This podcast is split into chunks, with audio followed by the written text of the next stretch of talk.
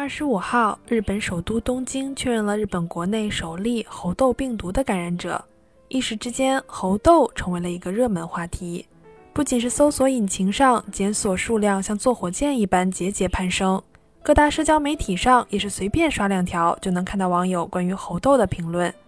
这看得我很想问问日本网友们啊，你们是不是关注点错了呀？喂！新冠日增十几万也没让你们闭门不出，这咋让一粒猴痘吓成这样？嗨，大家好，这里是旅日，我是 Tina。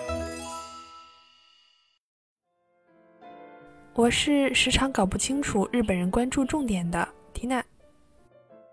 咱们先来介绍一下猴痘病毒在日本的传播情况哈。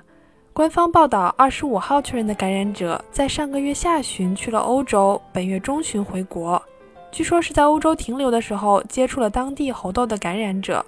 而这名患者在就医的时候没有接触到其他人，导致密接。但是此前有一人与这名感染者在一米之内的范围内接触过，这位密接者呢暂时没有症状。而东京都政府表示，因为已经确认了密接者，所以今后在东京范围内病毒传播的可能性很小。那既然传播的可能性很小，为什么还引起了这么大的反响呢？难道是病毒的症状很严重，致死率很高？我又去查了一下世界范围内感染者的症状。目前从一位美国患者公开的症状来看，猴痘的潜伏期大概是七到十四天，症状也和其他的病毒感染相似：发烧、头痛、淋巴结肿痛。另外，全身的身体和黏膜可能会出现斑点或者凸起，也就是皮疹，并伴有强烈的疼痛感。虽然听起来很吓人啊，但是猴痘其实是一种已知的病毒，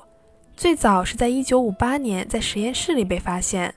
而它又是一种相对较大的 DNA 病毒，与冠状病毒或者流感病毒等 RNA 病毒相比，变异的速度较慢，也就是说，猴痘病毒比较不可能发生快速突变，导致较高的传染率，同时也意味着疫苗的效果会大大增加。历史数据也显示啊，天花疫苗对于猴痘也有大概百分之八十五的保护力，所以曾经接种过天花疫苗的人也不太容易感染猴痘病毒。至于传播途径，猴痘也相对严苛一些，在直接接触皮疹、体液或者血液，长期大量的飞沫传播，或者接触感染者的被褥等情况下才会传播感染。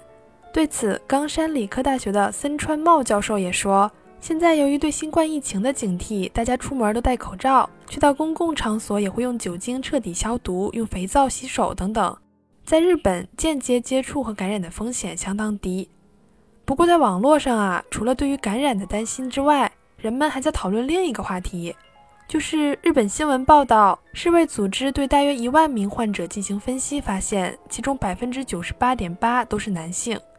而这其中的大部分人又是因为同性间的性行为导致传染，这其实和我们刚刚说的传播途径对得上，因为需要相对密切的接触，一般日常的交往导致传染的几率比较低。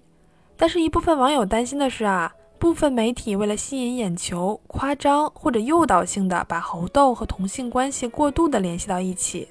这可能会引起对这部分群体的偏见和进一步的歧视。而且恐怖的是，这玩意儿就跟艾滋病一样。当大众都默认得了这个病的人不是什么好人的时候，那些免疫力比较低、不幸通过日常行为传染上的人也会面对同样的指责，甚至会导致讳疾忌医，而进一步的扩大传染。这也是不少日本网友发生抨击的原因。理论上，感染不分年龄和性别，尽管数量较少，但是妇女和儿童的感染病例也同样存在。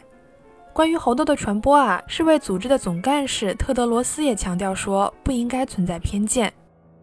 总的来说，我觉得日本网上对于猴痘病毒的反响如此之大，原因并不在于病毒本身有多恐怖，甚至从官方和社会角度对于新冠的对策来看，要说猴痘病毒真的会对民众的生活产生多大的影响，我觉得也不太可能。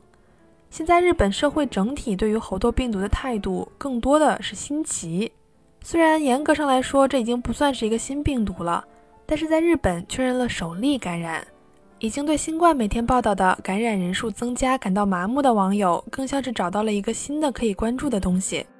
我今天还看到一个人感叹说，他在社交媒体上发了猴痘相关的评论，底下有十几个跟帖，大家对于猴痘病毒的关注真的有那么高吗？而且还看到了非常多的人在网上发帖问猴痘的日语要怎么读，然后就会有人评论嘲讽的说：“伸手党不会自己查吗？”随后评论区就会展开一场争执。